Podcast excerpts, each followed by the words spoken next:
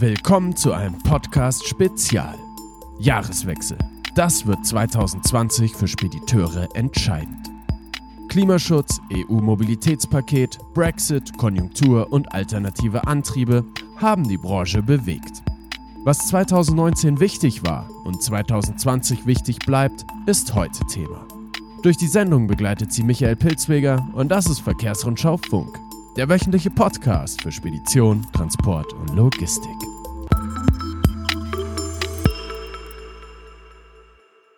Hallo aus München. Zuallererst, über die Feiertage sind wir nicht der wöchentliche Podcast für Spedition, Transport und Logistik und ich hoffe, dass Sie uns das verzeihen. Als Wiedergutmachung dachten wir an eine XXL-Ausgabe für die ruhigeren Tage im Jahr. In drei Kapiteln spreche ich gleich ausführlich mit Jan Burgdorf und Gerhard Grönig aus unserem Test- und Technikresort. Ich spreche mit André Giese über Politik und Recht und abschließend mit Michael Cordes über die Konjunkturentwicklung und Erwartung 2020. Diese drei Gespräche wurden unabhängig voneinander aufgenommen, daher gibt es leichte Überschneidungen, natürlich verschiedene Meinungen zu den Themen. Und jetzt wünsche ich Ihnen viel Freude beim Zuhören, aber auch viel Input für das neue Jahr 2020.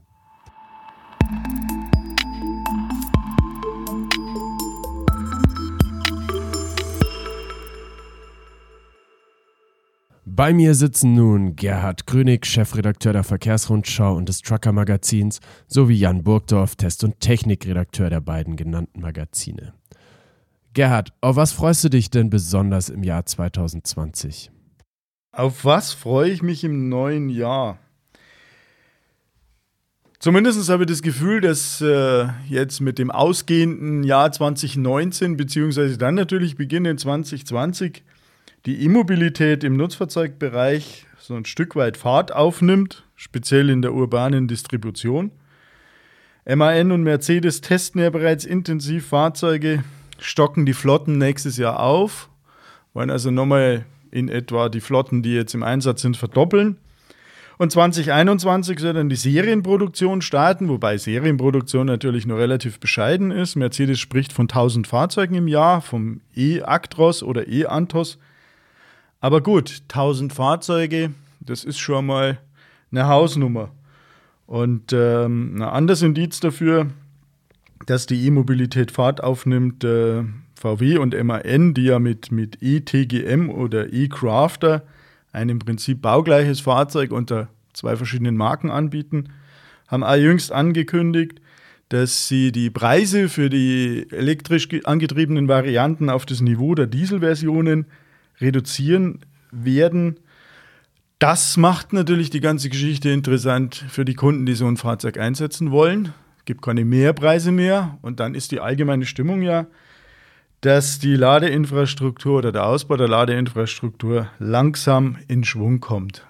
Also ich denke, speziell in dem Bereich, wo wir große Probleme haben mit den Schadstoffen, NOx-Emissionen, städtischer Bereich, werden wir, so denke ich mal, 2020 eine deutlich größere Zahl an elektrisch angetriebenen Fahrzeugen sehen, auch dann im CAP-Bereich. Jan, wie sieht es bei dir aus? Große Vorfreude schon? Also für einen LKW-Tester wird das nächste Jahr schon ziemlich spannend, denke ich. Ähm, was wir jetzt schon wissen, so Anfang des Jahres, äh, sprich im Februar, wird MAN endlich, muss man sagen, seine neue schwere Baureihe bringen und äh, da erwarte ich schon Großes. Äh, muss auch, weil äh, MAN hat da doch einiges aufzuholen, muss man sagen. Ähm, dann hat auch schon Volvo angekündigt, dass sie eine Überarbeitung ihrer FH-Baureihe äh, durchführen werden. Einen neuen FM wird es wohl auch geben. Äh, beim FH wird es sich aber wohl mehr um so ein großes Facelift handeln. Aber sicherlich äh, wird es da auch einiges Interessantes Neues geben. Und auch Scania hat schon so mehr oder weniger durchblicken lassen, dass sie den neuen Reihen-Sechszylinder in Stellung bringen, den dann wohl auch MAN in seinen Fahrzeugen zum Einsatz bringen dürfte. Also es passiert schon einiges. Welche Trends werden sich denn im nächsten Jahr wahrscheinlich durchsetzen? Ja, also ich gehe davon aus, dass diese Digitalisierung in den LKWs äh, weiter fortgesetzt wird. Das hat Mercedes-Benz ja letztes Jahr, muss man sagen, letztes Jahr war es äh, wirklich vorgemacht, wie äh, das Bedienkonzept eines LKWs aussehen wird und dass man eben mehr alles über Bildschirme steuert, keine Schalter mehr hat und sich eben an die Bedienung über Screens gewöhnen muss. Und das ist eben das, was Fahrer und Unternehmer und Fahrertrainer sicherlich beschäftigen wird. Die Bedienung ist anders.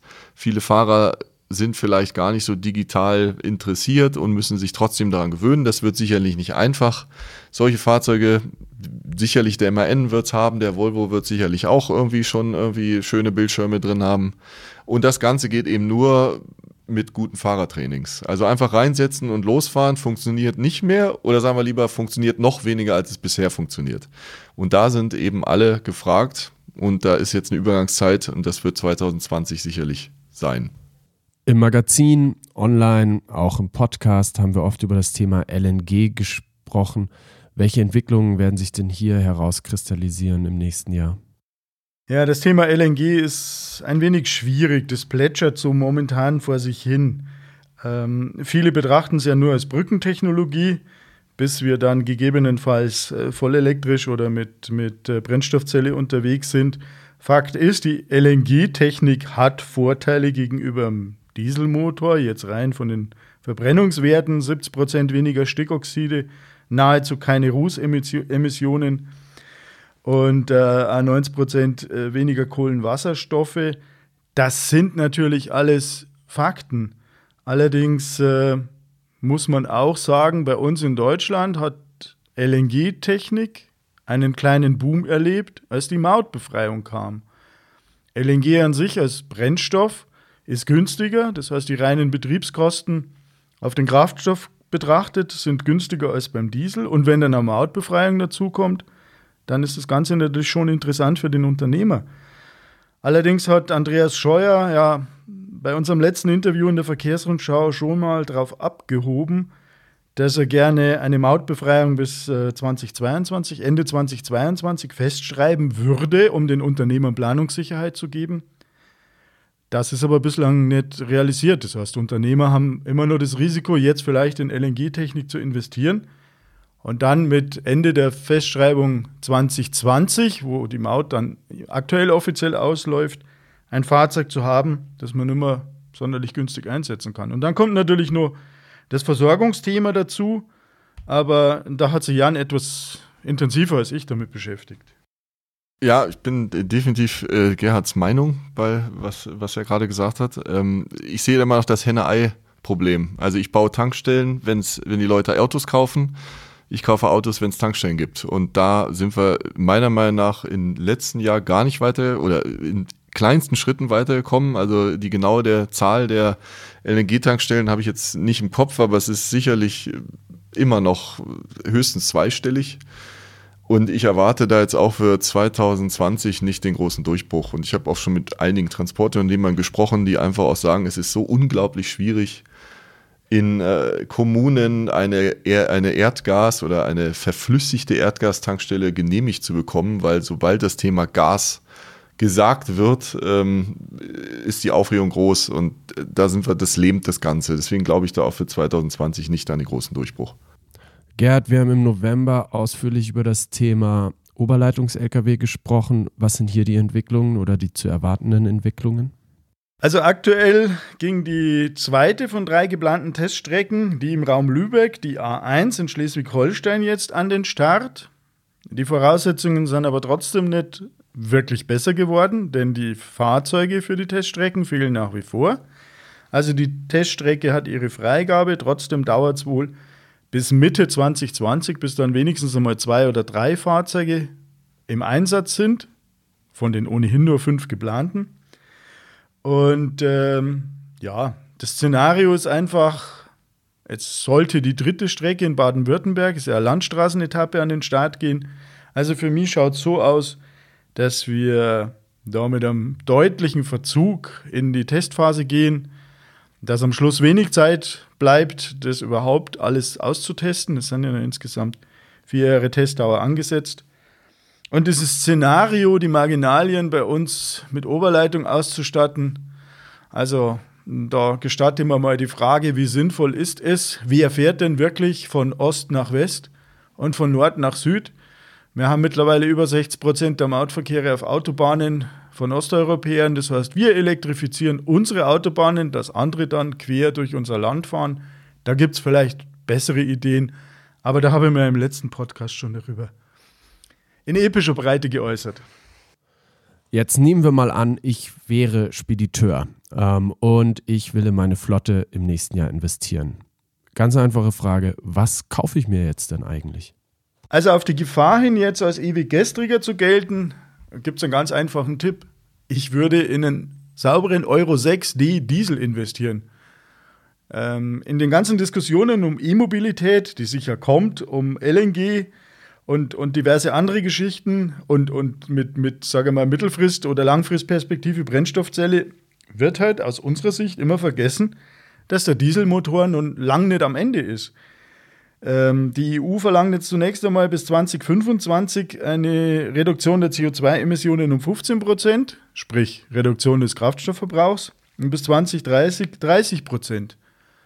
Aus Sicht des Ingenieurs sage ich, ist möglich. Ist sicher keine Geschichte, die nur rein aus der Motortechnik kommt. Wir müssen da eine Menge Maßnahmen kombinieren. Unsere Fahrzeuge länger machen, vielleicht schwerer machen, auf jeden Fall Aerodynamik optimieren. Zugfahrzeughersteller, Trailerhersteller müssen sich was überlegen, dass das System besser verbunden wird.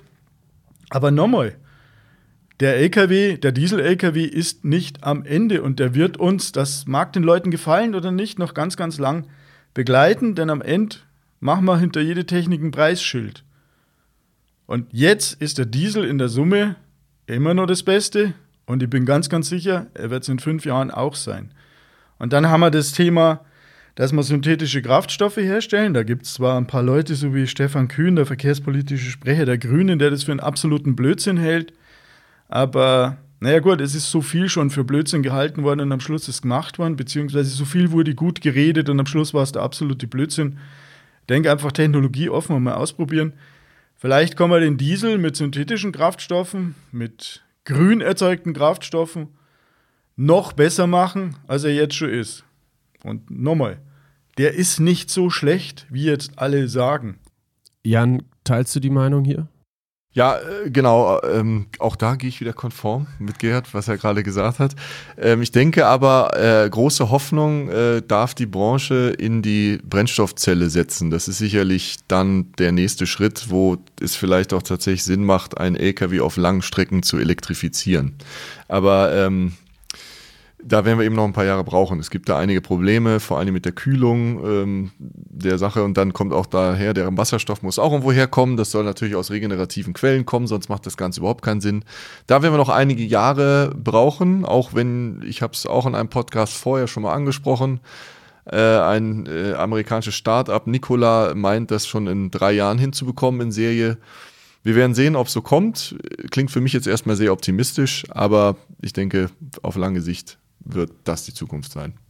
Jetzt ist es gerade ja sehr en vogue zu sagen, die Brennstoffzelle ist die Zukunft und Elektromobilität eigentlich auch nur eine Übergangslösung. Ich habe tatsächlich keine Ahnung, wie die Brennstoffzelle funktioniert. Könnt ihr mir als Laien das einmal wirklich erklären? Also das Charmante an der Brennstoffzelle ist, dass wir, wie Jan gerade schon gesagt hat, Wasserstoff quasi verbrennen, oxidieren. Das heißt, Wasserstoff reagiert in der Brennstoffzelle mit Sauerstoff, mit Luftsauerstoff. Und äh, dabei entsteht Wasser. Und das ist das Schöne an der Brennstoffzelle, dass tatsächlich nur Wasser entsteht, sprich, da kommt Wasserdampf raus. Das Problem an der Brennstoffzelle ist, die arbeitet in einem relativ kleinen Temperaturbereich. Das heißt, wenn es draußen kalt ist, trivial gesagt, dann muss ich sie heizen. Wenn es draußen zu warm ist, dann muss ich sie kühlen. Und generell spricht man von einer exothermen Reaktion, das heißt, da wird Energie frei äh, in Form von Wärme auch, und das muss ja auch wieder gekühlt werden. Äh, sieht man recht anschaulich, wenn man mal das Glück hat, einen Brennstoffzellenbus, da gibt es ja schon einige auf der Straße zu sehen. So eine Brennstoffzelle selbst ist gar nicht so groß, sondern ein bisschen größer wie ein, wie ein Schuhkarton. Man braucht für einen Bus oder einen LKW vier bis sechs Stück. Also relativ kompakt, aber trotzdem ist das Dach so eines Busses komplett zugebaut mit äh, Elektronikmanagement, vor allem Temperaturmanagement und natürlich dann die Druckflaschen für den Wasserstoff, der mitgegeben werden muss. Und das ist das Problem, dass wir die Technik noch besser in den Griff kriegen müssen, noch effektiver machen, den Wirkungsgrad optimieren und im Prinzip miniaturisieren, weil die Technik an sich zwar leistungsfähig ist, aber noch viel zu groß. Und im Bus würde es aber schon funktionieren oder im Bus fährt es schon. Ja, im Bus habe ich halt den großen Vorteil, ich habe äh, riesengroße Dachfläche, ich habe im Gegensatz zum LKW kein Höhenproblem, ich habe kein Gewichtsproblem. Und darum konnte ich die Technik relativ elegant in einen, in einen Bus verbauen. Es gab ja auch schon Ansätze, die Technik im Pkw zu verbauen. Mercedes hat das gemacht mit der B-Klasse, damals war das, glaube ich.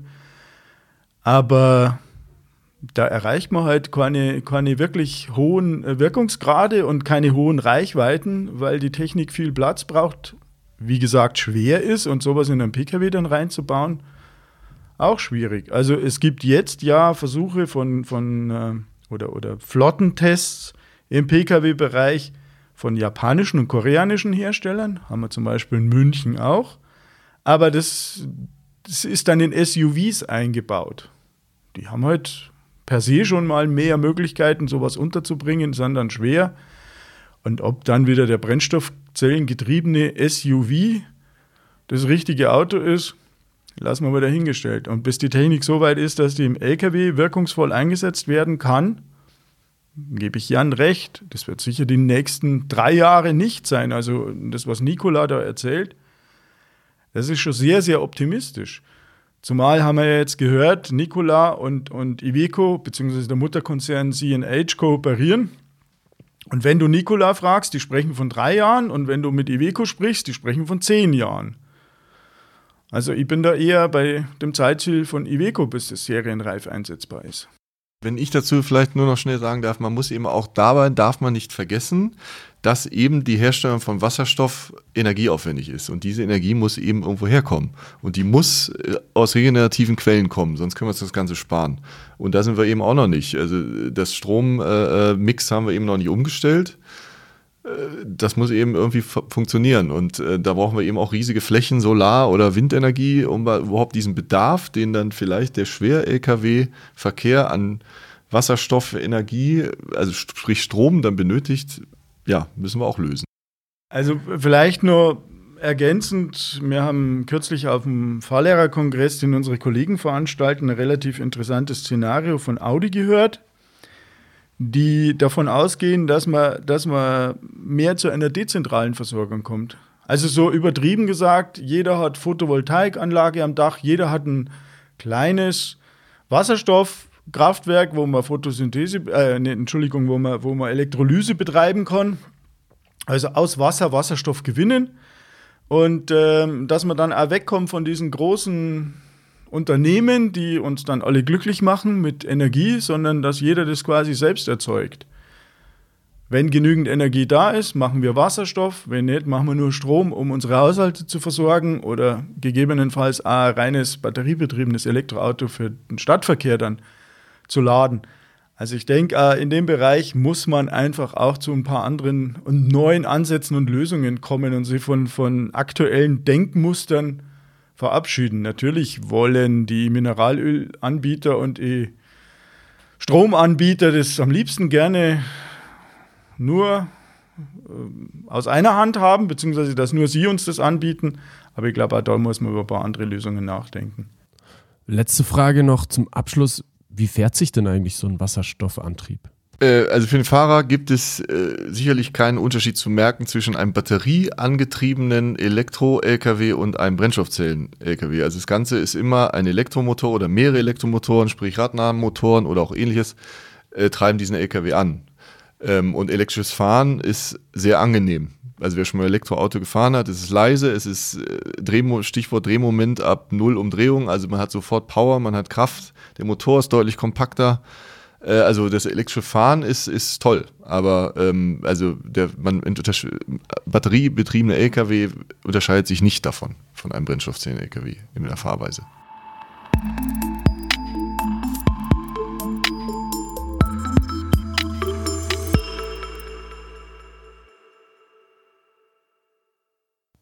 Der Kollege André Giese ist jetzt hier bei mir. Servus, André. Hallo. Du weißt nicht, mit was ich, äh, über was ich mit den anderen gesprochen habe. Das ist auch egal, denn wir beide sprechen ja jetzt über Politik und Recht. So, wie würdest du denn für dich erstmal das Jahr 2019 zusammenfassen? Ich fand 2019 war ein Übergangsjahr, weil viele Sachen, die äh, in diesem Jahr angeregt wurden, eigentlich erst nächstes Jahr 2020 so richtig zum Tragen kommen. Wenn ich mich an die Politik zurückerinnere in diesem Jahr, dann fällt mir zum Beispiel der Brexit ein oder das Desaster um die Pkw-Maut, das Klimaschutzpaket der Bundesregierung oder auch das EU-Mobilitätspaket. Viele von diesen Themen werden uns dann auch noch weiter beschäftigen in den nächsten Monaten. Wenn wir jetzt an den Brexit denken, da war ja ursprünglich ausgemacht, dass am 29. März 2019 Großbritannien schon aus der EU austreten wollte. Dann gab es keine Einigung, ob jetzt harter Brexit, weicher Brexit, dann den Regierungswechsel, May, also erst May, dann jetzt Boris Johnson, die Neuwahlen und jetzt sind wir mittlerweile bei dem 31. Januar 2020 als Stichtag für den Brexit. Das sieht alles nach einem harten Brexit aus. Und wir haben zumindest noch die Gewissheit, beziehungsweise die Unternehmer haben die Planungssicherheit bis zum 31. Juli 2020. Denn bis dahin gelten noch Ausnahmeregeln für den Güterverkehr. Da gibt es eine Notfallverordnung und äh, die besagt, dass ähm, Transporte zwischen dem europäischen Festland und der Insel weiterhin wie bisher gehabt auch durchgeführt werden können und man braucht dann keine sogenannten CEMT ähm, Genehmigungen, um das zu machen. Und ja, wie es danach weitergeht, weiß man noch nicht. Genauso wie bei der Pkw-Maut. Ähm, Stichwort Andi Scheuer. Wie lange glaubst du, ist der noch im Amt? Ja, wie lange Herr Scheuer noch bleibt, das möchten wahrscheinlich viele gerade wissen. Die jüngste Aussage von Bundeskanzlerin Merkel war, ich bin zufrieden mit der Arbeit von Andi Scheuer. Was soll sie auch anderes sagen? Sie hat ihn selber ins Amt gehoben und Ganz Unrecht hat sie wahrscheinlich aus Sicht unserer Leser auch nicht, denn äh, so viel über Scheuer gerade geschimpft wird, weil er tatsächlich auch die Pkw-Maut vor die Wand gefahren hat ähm, oder einfach zu früh entschieden hat, äh, bevor der EuGH sie dann im Sommer kassiert hat. Äh, muss man doch sagen, er hat auch viel erreicht in seiner bisherigen Amtszeit, auch in diesem Jahr wieder viel angeleiert, was äh, auch erst in den äh, nächsten Monaten so richtig zum Tragen kommt, ob es jetzt die Gesetze zur Planungsbeschleunigung von Bauvorhaben sind oder ähm, die stärkere Finanzierung der Schiene, zum Beispiel durch äh, mehr, mehr Geld in der äh, Finanzierungsvereinbarung mit der Deutschen Bahn oder auch der Masterplan für die Binnenschifffahrt. Das sind alles ähm, Ideen und Konzepte, die eine Verlagerung auf andere Verkehrsträger stärken sollen, die im Endeffekt dem Klimaschutz dienen sollen. Er hat auch schon ähm, im Bereich alternative Antriebe und Elektromobilität für mehr Förderung gesorgt. Aber auch das wird jetzt in den nächsten Monaten sich erst zeigen, ob das angenommen wird, ob die Unternehmen dann auch verstärkt zum Beispiel in äh, in Lkw mit alternativen Antrieben investieren werden, ob die Infrastruktur rechtzeitig wächst, damit sich das auch dann am Ende im Markt durchsetzt oder ob diese Pläne überhaupt ausreichen, um die selbstgesteckten Klimaschutzziele der Bundesregierung zu erreichen.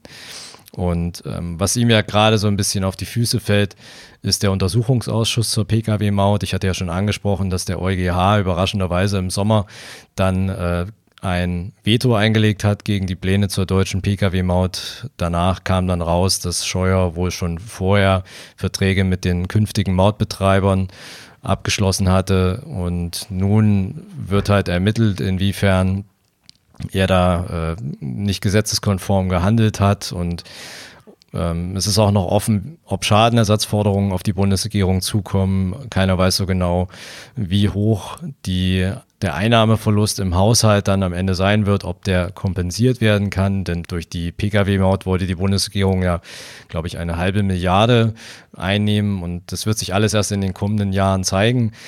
Ich glaube, wenn Scheuer es schafft, diesen Untersuchungsausschuss einigermaßen heil zu durchstehen, dann wird er auch danach weiter im Amt bleiben. Du hast das Klimaschutzpaket gerade schon angesprochen. Was wird deiner Meinung nach hier passieren? Wie wird es hier weitergehen? Ja, das Thema Klimaschutz wird, glaube ich, schon zum Gradmesser für die Bundesregierung und auch für Scheuer im nächsten Jahr, weil ähm, Das soll ja nächstes Jahr in Kraft treten. Es ist jetzt zum Jahresende nochmal angepasst worden. Wenn wir uns nochmal zurückerinnern an den Herbst diesen Jahres, war es ja so, als äh, der Klimagipfel stattgefunden hat, wurde da so ein Eckpunktepapier präsentiert. Da hieß es, die Bundesregierung will eine CO2-Bepreisung, allerdings nur auf nationaler Ebene und möchte mit einem CO2-Preis von 10 Euro pro Tonne starten im Verkehrssektor. Und jetzt kurz vor dem Jahreswechsel kam dann auf Druck der Länder, auf Druck des Bundesrats im Vermittlungsausschuss die Einigung, dass dieser CO2-Preis noch angehoben wird. Und zwar auf 25 Euro pro Tonne CO2. Das heißt eine deutliche Verteuerung, auch für unsere Leser, für die Speditions- und Transportunternehmen, die dann einfach mehr Geld voraussichtlich für Kraftstoff zahlen müssten. Und Hintergrund ist einfach, dass vorher schon die Grünen und auch äh, der Bundes, das vorher auch schon das Bundesumweltamt angezweifelt hatten, dass die ursprünglichen Pläne der großen Koalition, halt diese 10 Euro pro Tonne CO2, dass das wirklich eine Lenkungswirkung erzielt, zu einem Umdenken führt im Verkehrssektor. Und wird im nächsten Jahr dann zu dem Thema was passieren? Im neuen Jahr 2020 werden zwar die meisten Maßnahmen aus diesem Klimaschutzpaket noch nicht direkt greifen, aber äh, zumindest soll es dann in Kraft treten. Perspektivisch müssen wir uns dann natürlich äh, das mal anschauen, ob dann ab 2021 die, dieser CO2-Preis äh, dann auch was bringt. Und äh, in dem Klimaschutzpaket stand auch drin, dass die Lkw-Maut angepasst werden soll, also erhöht werden soll. Das soll aber erst 2023 passieren. Und äh, ab dem nächsten Jahr will Umweltministerin Schulze aber schon überprüfen, ob einzelne Maßnahmen aus dem Klimaschutzpaket auch Wirkung zeigen und vor allen Dingen Scheuer und den Verkehrssektor unter die Lupe nehmen, weil der am meisten CO2 einsparen muss. Ja, und da muss Scheuer sich einfach da muss Scheuer einfach dann zeigen, dass die Maßnahmen, die er für das Klimaschutzpaket vorgeschlagen hat, auch wirklich Sinn haben und wirksam sind. Äh, das hat er versprochen und das wurde von vielen kritisiert und auch angezweifelt. Und ich denke, das wird so für ihn die Aufgabe des neuen Jahres werden. Ähm, so wie generell das Thema Klimaschutz uns wahrscheinlich im nächsten Jahr auch noch weiter beschäftigen wird, wenn wir jetzt an die äh, Demonstrationen denken, äh, Fridays for Future das hat uns jetzt das ganze Jahr begleitet. Das wird wahrscheinlich im nächsten Jahr weitergehen. Äh, das ist gerade das Thema in unserer Gesellschaft, was alle bewegt, äh, was jetzt auch mittlerweile äh, bei den Lkw-Herstellern angekommen ist. Also ich denke, das wird ein zentrales Thema bleiben und da wird die Bundesregierung auch unter Druck stehen. Was uns im nächsten Jahr bestimmt wieder beschäftigen wird, ist das EU-Mobilitätspaket. Mit was ist hier zu rechnen? Ja, das war ja eine ganz schöne Hängepartie mit diesem Mobilitätspaket. Äh, das ist im Frühjahr 2017 schon von der Kommission vorgelegt worden als Maßnahmenkatalog für einen äh, faireren Wettbewerb und bessere Sozialbedingungen im Straßengüterverkehr. Danach gab es äh, lange Streit in den einzelnen EU-Organen, welche dieser Vorschläge in welcher Form denn in Kraft treten sollen. Der EU-Rat hatte sich schon längst geeinigt und das EU-Parlament dann endlich jetzt im April diesen Jahres nachgezogen und sich eine Position erarbeitet. Und darüber gingen dann jetzt das ganze Jahr die sogenannten Trilogverhandlungen. Das heißt, alle EU-Institutionen mussten ihre Positionen nochmal miteinander diskutieren und am Ende ein Gesetzespaket schnüren, was dann hoffentlich demnächst in Kraft treten kann. Und äh, wir haben jetzt zum Jahresende, so wie es aussieht, eine Einigung da haben sich die Unterhändler von EU-Parlament, EU-Rat und EU-Kommission getroffen im Dezember und zumindest schon mal informell sich darauf verständigt, wie diese Reformen für den Straßengüterverkehr dann in Kraft treten sollen. Und jetzt äh, hat zwar die EU-Kommission schon gesagt, ja, das, was ihr da am Ende ausgehandelt habt, hat aber gar nicht mehr so viel zu tun gehabt mit den ursprünglichen Vorschlägen. Aber ich hoffe trotzdem, dass wir dann 2020 äh, endlich einen Strich unter das EU-Mobilitätspaket 1 machen können und äh, dann wird es dann auch in nationales Recht überführt werden in den Mitgliedstaaten. Da muss man aber auch sagen, das wird ein Weilchen dauern. Normalerweise dauert die Umsetzung von EU-Gesetzen dann so ein, zwei Jahre nochmal jeweils, bis es in nationales Recht überführt wird. Und dann könnte das tatsächlich eine große Verbesserung für viele Unternehmen, vor allen Dingen für die Lkw-Fahrer im Straßenverkehrssektor bringen, werden gleich natürlich auch einige Unternehmer aus dem Transportsektor schon wieder davor warnen, dass es äh, auch zu einer Verteuerung führen könnte, dass es äh, den Wettbewerb in bestimmten Punkten auch unflexibler macht. Ähm, es geht dann natürlich immer um die Konkurrenz von deutschen und osteuropäischen Unternehmen, an die vor allen Dingen da die EU denkt. Äh, die wird jetzt auf der einen Seite flexibilisiert, auf der anderen Seite mehr reguliert, was jetzt die Entsendung von Fahrern angeht. Also ähm, ja, viele gute Absichten und äh, einige davon werden aber auch den Transport verteuern. Du hattest ja mal einen Podcast ähm, zum Thema STVO-Novelle. Was ist hier der aktuelle Stand? Gibt es hier Updates? Ja, und zwar kann ich sagen, dass die StVO-Reform nicht mehr 2019 in Kraft tritt. Das war ursprünglich mal angekündigt, hat Bundesverkehrsminister Scheuer Mitte dieses Jahres bekannt gegeben, als er seine Pläne für die Anpassung der Straßenverkehrsordnung angekündigt hat. Aber das zieht sich jetzt alles doch noch ein Weilchen länger hin. Ich habe äh, da beim Bundesrat angefragt, wo die StVO-Novelle gerade noch liegt und wo sie auch beschlossen werden muss. Die haben gerade andere Themen, die wichtiger sind zum Jahresende 2019, zum Beispiel das Klimaschutzgesetz. Und deshalb wird das wahrscheinlich bis Februar dauern. Dann ist es auf der Tagesordnung im Februar 2020 im Bundesrat und könnte dann danach vielleicht auch rückwirkend zum Jahresanfang 2020 in Kraft treten. Wenn wir uns da nochmal erinnern, in dem Podcast hatte ich ja schon angekündigt, äh, dass es da um äh, strengere Strafen, höhere Bußgelder für Lkw-Fahrer geht, zum Beispiel, wenn sie die Rettungsgasse nicht bilden ähm, und dass sie auch äh, einen größeren Abstand einhalten müssen, wenn sie künftig Radfahrer oder Motorradfahrer überholen. Das sind so ein, zwei Änderungen, die da geplant sind. Notbremsassistent. Genau, das, äh, das Abschalten des Notbremsassistenten in Zukunft untersagt ist und dann auch mit Punkten oder einem äh, empfindlichen Bußgeld belegt werden soll. Das wird sicherlich auch einiges dann zur Verkehrssicherheit beitragen. Weiterer Aufreger, das Paketbotenschutzgesetz. Ja, Aufreger in dem Sinne, dass die Unternehmer die Aufträge vergeben, also die Paketdienstleister, die Aufträge an Subunternehmer vergeben, in Zukunft ein höheres Haftungsrisiko haben. Denn wenn ihre Subunternehmer die Sozialbeiträge für deren Mitarbeiter nicht richtig zahlen, dann müssen in Zukunft die Generalunternehmer, also die großen Paketdienste wie DPD, Hermes oder GLS dafür gerade stehen. Das ist jetzt in diesem Jahr durch ein Gesetz so geregelt worden, wie es vorher auch schon in der Fleischwirtschaft existiert hat. Und diese Generalunternehmerhaftung ist natürlich ein zusätzliches gewisses Risiko für die großen Cap-Dienstleister, weil sie können in vielerlei Hinsicht eigentlich gar nicht richtig kontrollieren, wie die Subunternehmer das machen und sie dürfen es zum Teil auch gar nicht richtig. Und ich schmeiße dir jetzt noch schnell ein letztes Stichwort vor die Füße: Lkw-Kartell. Richtig, das ist die wohl größte Schadenersatzklage für die führenden europäischen Lkw-Bauer.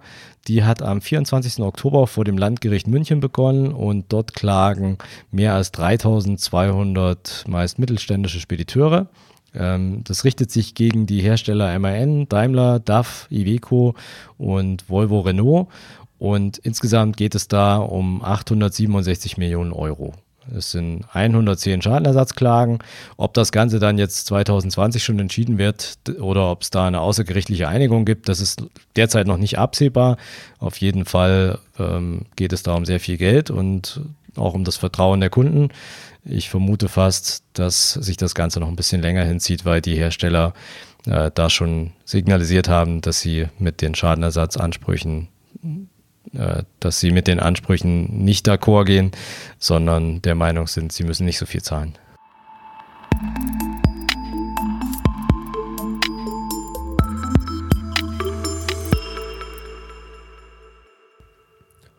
Ich begrüße nun Michael Cordes, stellvertretender Chefredakteur der Verkehrsrundschau. Michael, was hat dich, die Wirtschaft und die Konjunktur denn im letzten Jahr am meisten beschäftigt? Ja, da war natürlich, muss man ganz zu Anfang des Jahres nochmal zurückgehen. Äh, Anfang des Jahres wurde 2019 wurde die Lkw-Maut äh, nochmal verändert, die Mautsätze wurden äh, verändert. Es gab eine neue Mautklassenzuordnung. Die Höhe der Maut wurde verändert, weil die Wegekostengutachten neue Mautsätze empfohlen hatte. Und ja, so kam es dazu, dass die Maut nochmal kräftig angehoben wurde. Da gibt es Zahlen auch, die der DSLV mal erhoben hat, dass dadurch dadurch die Mautsätze um 38,5 Prozent gestiegen sind und dass das den Transport um durchschnittlich 1,7 Prozent verteuert hat. Das ist deshalb vor allen Dingen auch nochmal wichtig im Kopf zu behalten, weil ja ein halbes Jahr zuvor erst die Bundesstraßenmaut eingeführt worden ist. Und das waren also zwei Mauterhöhungen innerhalb nur einem halben, eines halben Jahres. Und da war von Seiten der Unternehmer immer wieder zu hören, dass das nicht so eins zu eins weitergegeben werden konnten an die Verlader, weil zwei Mauterhöhungen waren schon sehr, sehr viel. Und das hat natürlich auch die Unternehmer im Laufe des Jahres 2019 beschäftigt, dass sie tatsächlich diese Mauterhöhung auch an ihre Kunden weitergeben konnten. Und das ist größtenteils äh, wohl gelungen, aber längst nicht allen. Wie würdest du denn die Konjunktur 2019 im Ganzen beschreiben? Ja, die Konjunktur 2019, die war sehr geprägt von einer großen Unsicherheit und auch davon geprägt, dass die Konjunkturdaten auch immer weiter nach unten korrigiert wurden. Anfang des Jahres zum Beispiel hatte das Bundeswirtschaftsministerium noch eine Prognose herausgegeben, die war schon nach unten korrigiert im Vergleich zu den vorherigen Prognosen, dass das Wirtschaftswachstum ein Prozent immerhin betragen soll. Und ja, wenn man jetzt den aktuellen Prognosen Glauben schenken darf, dann landen wir wahrscheinlich bei der Hälfte, bei 0,5 Prozent. Und das hat sich quasi von Quartal zu Quartal oder Monat zu Monat so leicht nach unten bewegt. Das war sicherlich sehr, sehr prägend für das äh, laufende Jahr. Könntest du für unsere Hörer noch einmal die Ursachen zusammenfassen? Ursachen dafür gab es eine ganze Reihe. Warum ist das so passiert? Ähm, die Ursachen dafür ist zum einen natürlich der Handelskonflikt gewesen zwischen USA und China. Das betrifft auch die Deutschen natürlich, weil die auch in beide Ländern sehr stark exportieren. Und wenn die zwei sich behaken, dann wird auch die wirtschaftliche Entwicklung in Deutschland nicht davon unberührt bleiben und davon negativ beeinflusst. Ähm, Problematisch war sicherlich auch die permanente Diskussion um den Brexit. Das hat zu einer vor allen Dingen starken Verunsicherung geführt. Es ist ja bislang nicht dazu gekommen. Äh, ein Thema, was uns 2020 äh, sicherlich auch nochmal sehr stark beschäftigen wird. Äh, aber die Verunsicherung hat ja schon dazu geführt, dass auch in Großbritannien die, das Wirtschaftswachstum rückläufig war und da Deutschland doch stark nach Großbritannien auch exportiert, war auch die deutsche Wirtschaft davon betroffen und hat das dazu beigetragen, dass das Wirtschaftswachstum nicht so stark gewachsen ist, wie man das sich ursprünglich vorgestellt hatte. Dann muss man auch nochmal sagen, dass es vor allen Dingen nach Industriegütern eine geringere Nachfrage gab. Das, da hatte sich die Weltkonjunktur einfach äh, ein wenig, ja, ist ein wenig rückläufig gewesen. Und hier muss man natürlich aus deutscher Sicht vor allen Dingen nochmal die Automobilindustrie betrachten, von der wir ja stark abhängig sind. Äh, auch da gab es starke Einbußen bei den deutschen Pkw-Herstellern. Ähm, das hat damit zu tun, dass es auch die Umstellung auf die Elektromobilität für Unsicherheit bei den Kunden, bei den Konsumenten gesorgt hat. Da wussten auch viele nicht, und das betrifft nicht nur Deutschland, sondern weltweit, das betrifft auch China, wo es verschiedene äh, Anreize gab, auf Elektromobilität umzustellen stellen.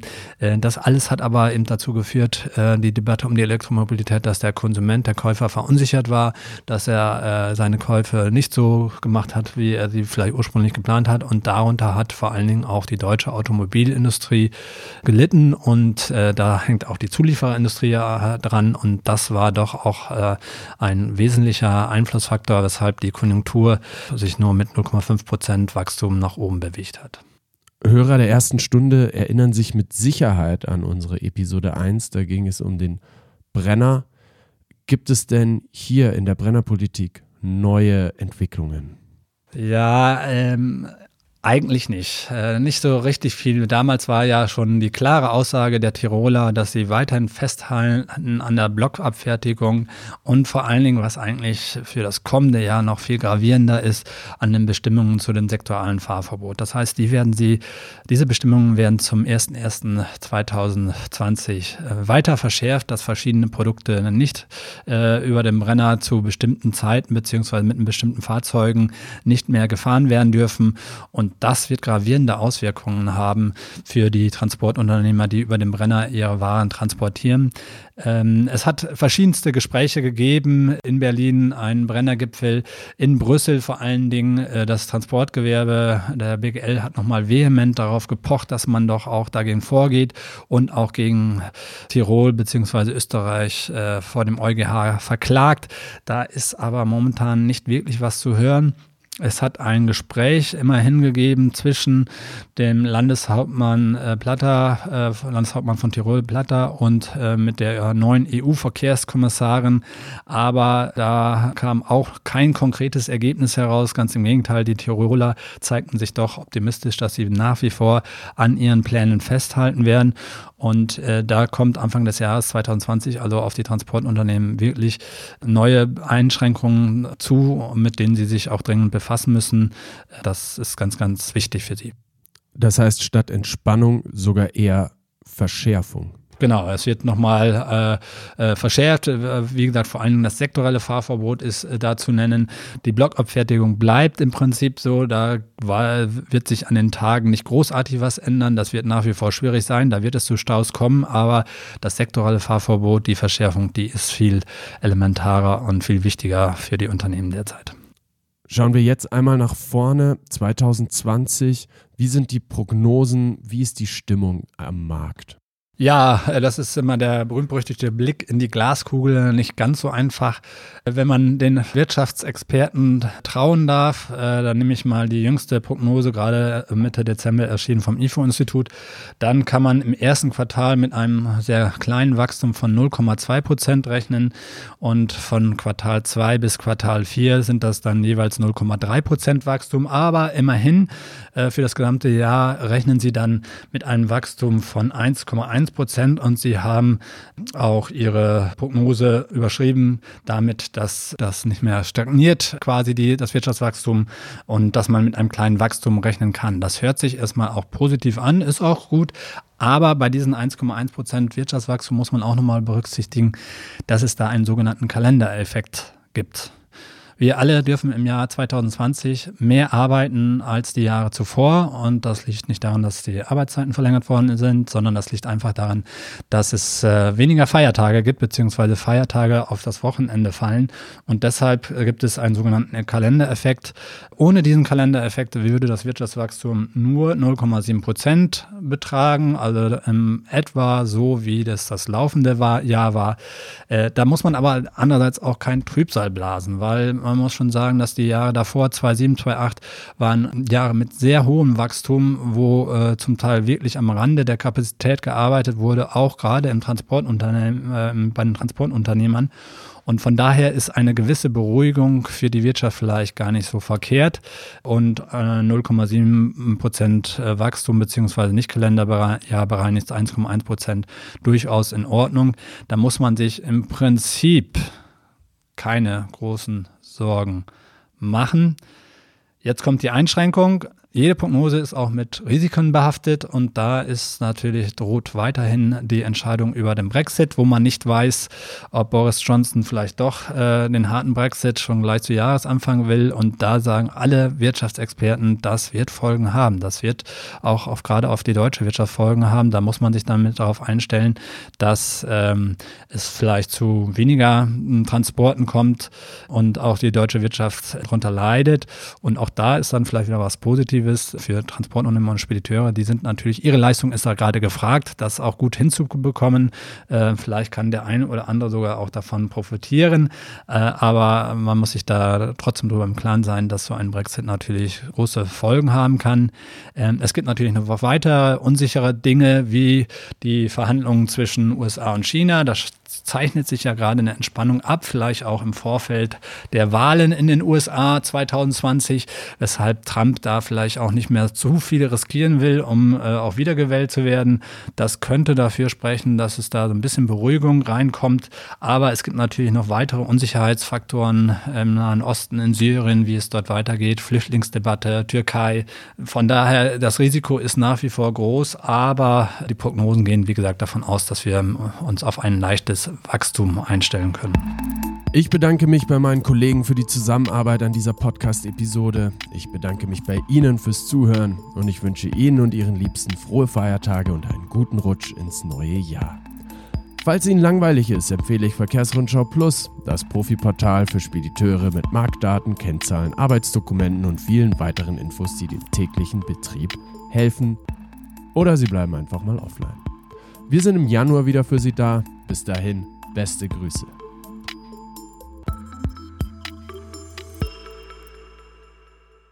Du wolltest noch was sagen, oder? Nee. was wollte ich denn noch sagen? Nee. Ich habe. Nee, ist glaube ich soweit so. So gut. Ja, cool. Sind wir zwar nicht in Trends 2020 gelandet, sondern in Trends 2030, aber ist wurscht. das ist gut. Ist ja egal. Das